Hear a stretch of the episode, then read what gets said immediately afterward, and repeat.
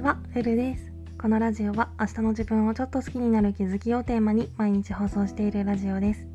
私なりの心地よい暮らしのコツや日常での気づきをお話ししています。もしよろしければフォロー、コメントなどお待ちしております。というわけで今回は生活が崩壊していた頃の自分に伝えたいことっていうテーマでお話ししたいと思います。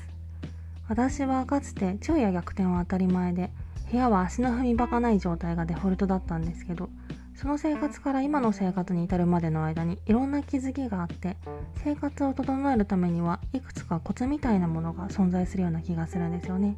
なので今回はまたそれを7つに分けて紹介したいなと思います。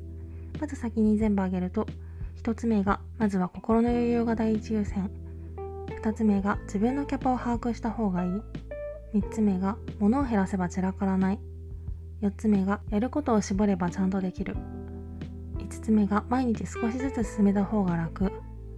6つ目が努力より仕組み作りの方が効果的。7つ目が手元の行動の積み重ねで生活は変わる。ということで。まず1つ目のまずは心の余裕が第一優先。いつまでたっても身の回りが整わない原因は常に目先のことで頭がいっぱいで生活に意識を向ける余裕がなかったことだった気がするんですよね。生活を回すって大したことないように思えて実は全ての行動の基盤にもなるのでここに意識を向ける余裕を持つことが自分を取り巻くあらゆることをうまく活かせる秘訣かもしれないです。そして2つ目自分のキャパを把握した方がいい。自分の活動許容範囲を知っておかないといつまでたっても行動量をコントロールできずに意図せずエネルギー切れを起こしてしまうという状況から抜け出せなくなってしまうんですよね。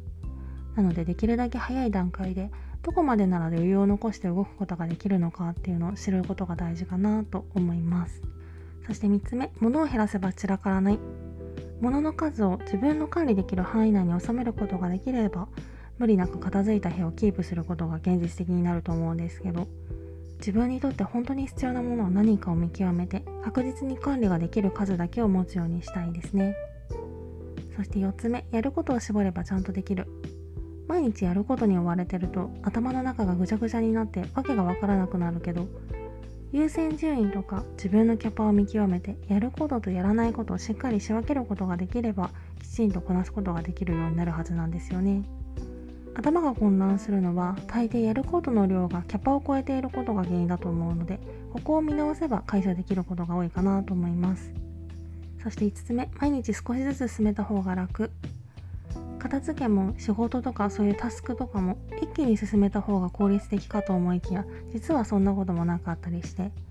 例えば1日15分みたいな感じで1日あたりの負担が少なく済むように少しずつコツコツ取り組んだ方が結果的にかかるストレスが少なく済むことも多いなと思います。そして6つ目努力より仕組み作りの方が効果的。例えば食べたいものを我慢したりして自分の意思で行動を制限するよりも予定を入れるタイミングとかを工夫して自然と食事に意識が向かないような仕組みを作った方が我慢してるっていう自覚なく理想の状態に近づけることも多くってただがむしゃらに頑張るだけじゃなくてより賢い方法を選択したいなと思います。そして7つ目手元の行動の積み重ねで生活は変わる。例えば昼夜逆転してたり部屋が足の踏み場もない状態だったりすると果たしてここから本当に生活習慣を整えたり片付いた部屋で生活することはできるのかって疑心暗鬼になってしまうものかなって思うんですけど生活は確実に手元の行動の積み重ねで作られているものなので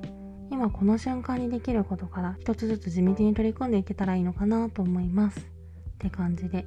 生活がほぼ崩壊したような状態からまともなレベルに回復させる作業って決して楽なものではないけどどこかで立て直しを決意しなければ一生そのままなんですよね。なのでもし生活リズムの改善とか片付けとかそういう生活を整える作業の中で悩むこととかがあればお気軽にレターなどいただけたらと思います。あとは全然インスタの DM とかでも大丈夫なのでもしよかったらご活用ください。それではまた次の放送でお会いしましょう。